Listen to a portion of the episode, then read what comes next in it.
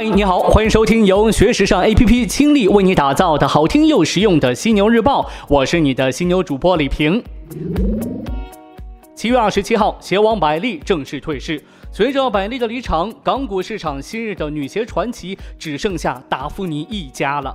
巧合的是，达芙妮在百丽退市的前夜公布了上半年的经营数据，不出意料，仍是在低谷当中徘徊着。今年上半年，达芙妮竟关闭了三百零六家门店，相当于平均两天关闭三间店。关店止血是达芙妮自二零一五年开始推行的策略。截止二零一七年六月三十号，该集团的全国门店数为四千二百九十二家。然而，减少门店数量只是降低成本，并不能改善销售情况。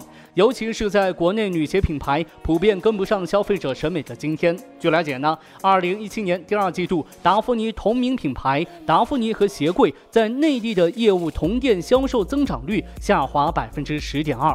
上半年，该集团的同店销售增长率下滑百分之十点七。过去，达芙妮主打中端女鞋，风格相对低龄，更偏俏皮可爱。在消费者越来越追求产品个性化的今天，相比于风格独特的小众设计品牌，达芙妮更偏大众爆款的品牌风格，显然诱惑力有限呐。重塑品牌形象，包括更换 logo。达芙妮采用了更为国际化和简约品味的英文标志，来取代目前代表绽放的花形图腾 logo。同时呢，达芙妮重新设计了店铺的风格。此外，还改变了往日的推广模式。对于达芙妮来说，想要挽回消费者的心，无论是更换 logo 还是重整店铺，都远远不够。只有做出更具个性、时尚的产品，才是最重要的。要知道，过去达芙妮最受诟病的就是产品缺乏创新和设计感。如今呢，百丽留在港股市场的只有背影和唏嘘。对于市值从一百九十五亿港元跌落到十二亿的达芙妮来说，恐怕时间也不多了。全球奢侈品市场曾长期被三家欧洲巨头控制：法国名悦轩尼诗路易威登集团、法国开云集团和瑞士利丰集团。现在，他们有了两个雄心勃勃的美国竞争对手。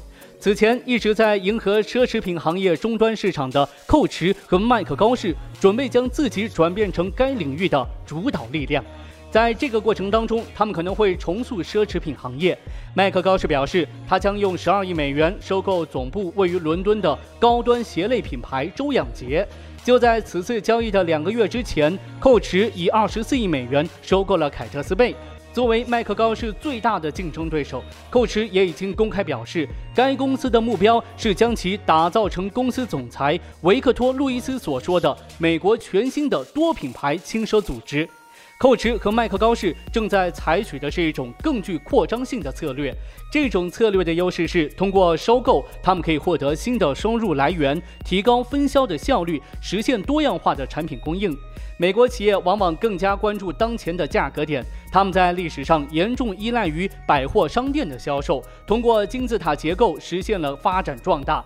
在这种模式当中，在位于塔尖的奢侈品系列高端形象的带动下，不太昂贵的产品系列为公司贡献了大部分利润。相比之下，作为欧洲高端奢侈品的标杆，路易威登和爱马仕回避了折扣策略，以便维持定价能力和市场定位。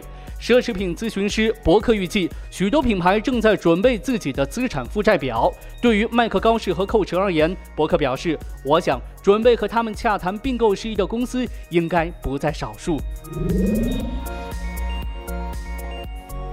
时尚女神蕾哈娜对于各种服饰的驾驭以及如何在社交媒体上引起轰动，早已经是驾轻就熟了。如果你关注蕾哈娜的每次街拍，你一定会注意到，她是绝对有实力把 T 台上的流行趋势运用到日常穿着当中的。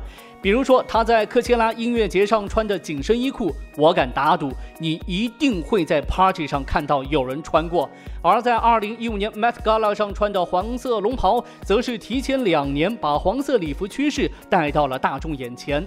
接下来，我们就一同来看看蕾哈娜的最佳着装，并想想这个即将到来的秋季，我们应该穿些什么。Number one，Power 西装。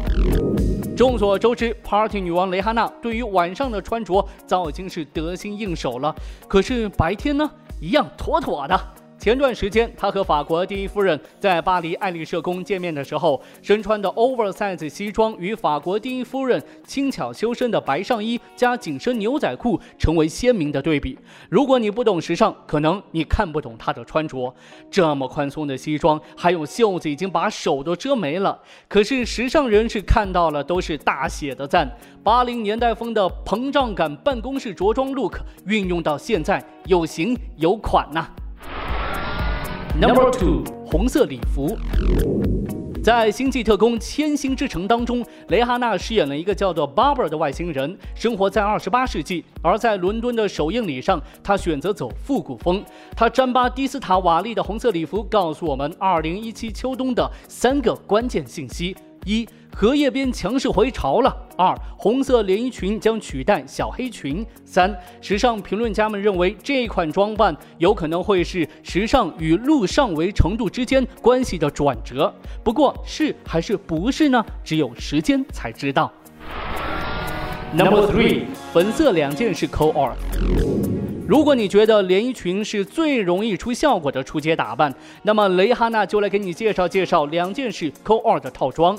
印花也好，全部单一素色也好，小细节的设计凸显穿着个人特质的图案或者是颜色。首先，粉色一定会继续火到这个秋冬的。除了粉色，套装上的羽毛亮片以及露脐设计也都是重要趋势。总结陈词就是：千禧粉已经过时了，但是普通的粉色依旧是趋势。秋季必备爵士风配饰，墨镜和整体着装呈同色系，不要选择笨重且线条僵硬的项链。这些你都记住了吗？法国巴黎克莱特时尚店即将于二零一七年年底关门的消息，震惊了所有听说过这家买手店的人。他在如日中天之时隐退，原因出人意料的简单。克莱特已经到了需要好好享受他自己的时间了，没有克莱特本人管理，克莱特也没有存在的必要了。二零一七年恰好是克莱特开业第二十年，为何二十年很多买手店不是深陷连锁泥潭，就是归于平淡，而克莱特长盛不衰，直至隐退？它的魅力仅仅体现在一家缤纷的小店上，还是有更深远的意义呢？明白以下这些，你就会明白它不可复制的原因。你就会知道，当老板想要休息的时候，门店关门是再正常不过的事情了。克莱特一直保持独立，避免了代理人问题。但其实这件事的最大挑战，并不在于控制权，而是舍弃扩张的决心。如果克莱特想要开分店，会有无数的投资方跑来寻求合作。但克莱特的女儿 s a r a 一直坚持，克莱特只有一家店。也许克莱特钟爱那种控制力，更胜于规模化。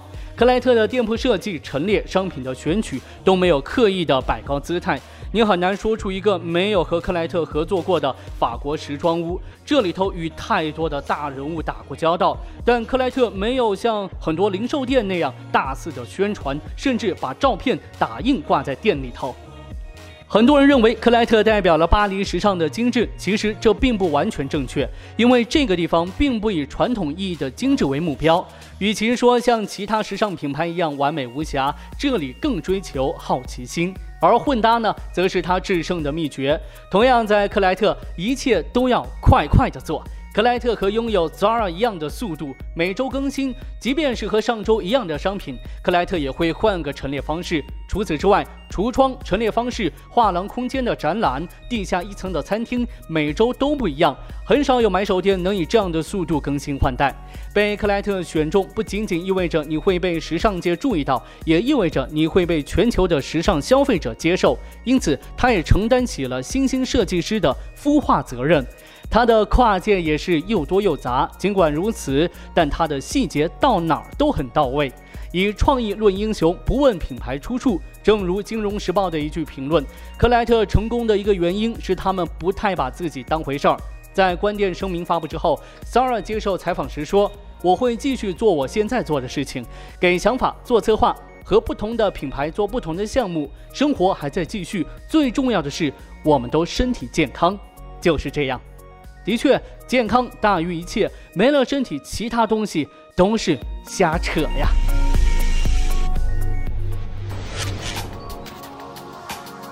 节目最后来与你关注到纽约公立图书馆。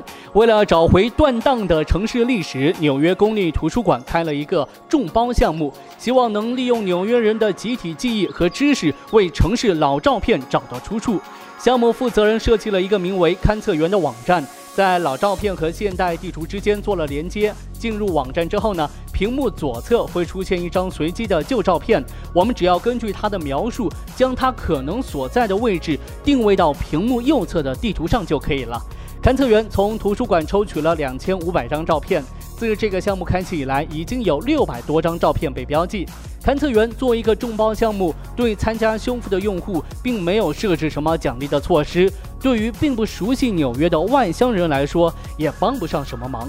但是我们能够感受到这些老照片的魅力，而其他城市的文化机构也可以从纽约公立图书馆学习这种重新归档历史资料的思路。好的，今天呢就与你分享这么多。想要学习和了解更多时尚方面的内容，可以随时关注我们的学时尚 APP。别忘了学时尚就上学时尚 APP 哦。我是李平，明天的犀牛日报我们再约。